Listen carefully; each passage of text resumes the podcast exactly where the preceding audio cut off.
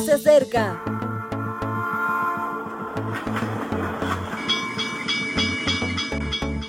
Partimos ya.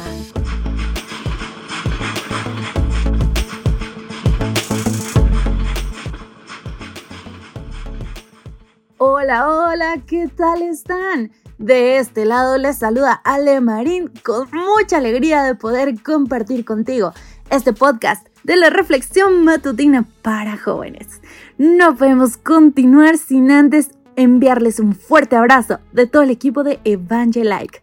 Tal vez tú no los ves, pero detrás de estos audios hay muchas personas que muy amablemente y feliz de colaborar con este ministerio comparten estos audios en grupos, editan los audios, suben videos a YouTube, en fin, todos colaboramos con mucho amor para que hoy tú puedas escuchar este audio.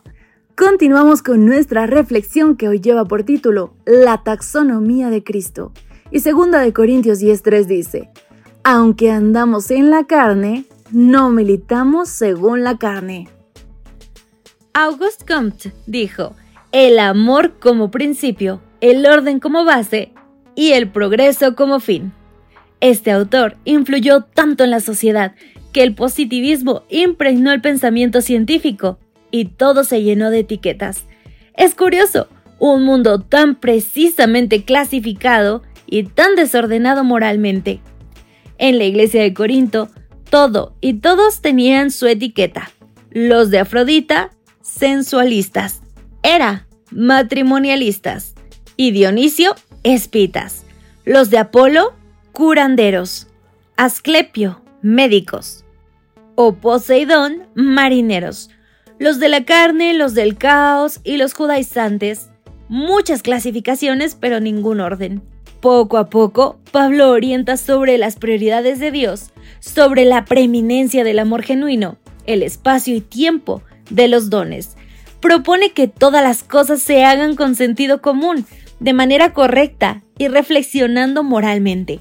Añade que deben existir además que acerquen a la verdad y alejen de la confusión. La única etiqueta es cristiano y el único modelo es Cristo. Cristo no habla en su taxonomía de liberales o conservadores, sensualistas o normativistas, históricos o ayornalados. Jesús clasifica a la humanidad en trigo, ovejas, creyentes y cizaña, cabras, no creyentes. Un creyente por naturaleza es decente y por definición es ordenado. Un creyente promueve la honestidad porque en lo correcto hay crecimiento y equilibrio. A su vez, potencia el orden porque vivimos en un mundo en el que los valores están alterados. De ahí que se aconseje. Deben realizar una obra que requiere mucho tacto, siendo que han sido llamados a combatir en la iglesia la desunión, el rencor, la envidia y los celos, y necesitan trabajar con el Espíritu de Cristo para poner las cosas en orden. Deben darse fieles amonestaciones, el pecado debe ser reprendido, lo torcido enderezado, no solamente por la obra del ministro desde el púlpito, sino también por medio de la obra personal. El corazón descarriado podrá desaprobar el mensaje, juzgando incorrectamente y criticando al siervo de Dios.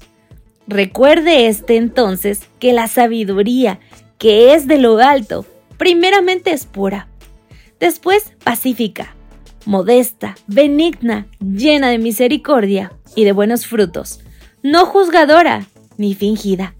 Y el fruto de justicia se siembra en paz para aquellos que hacen paz. Santiago 3, 17 y 18. Y tú eres un creyente. Recuerda, la única etiqueta es cristiano y el único modelo es Cristo. Nos podríamos permitir cierta rectificación de la frase de Comte y afirmar el amor como principio, el orden como base y la redención como fin. Que este sea un día maravilloso, mi querido amigo, y que disfrutes de las bendiciones grandes de ser parte de este pueblo que ama a Dios. Gracias por acompañarnos. Te recordamos que nos encontramos en redes sociales. Estamos en Facebook, Twitter e Instagram como Ministerio Evangelike. También puedes visitar nuestro sitio web www.evangelike.com. Te esperamos mañana.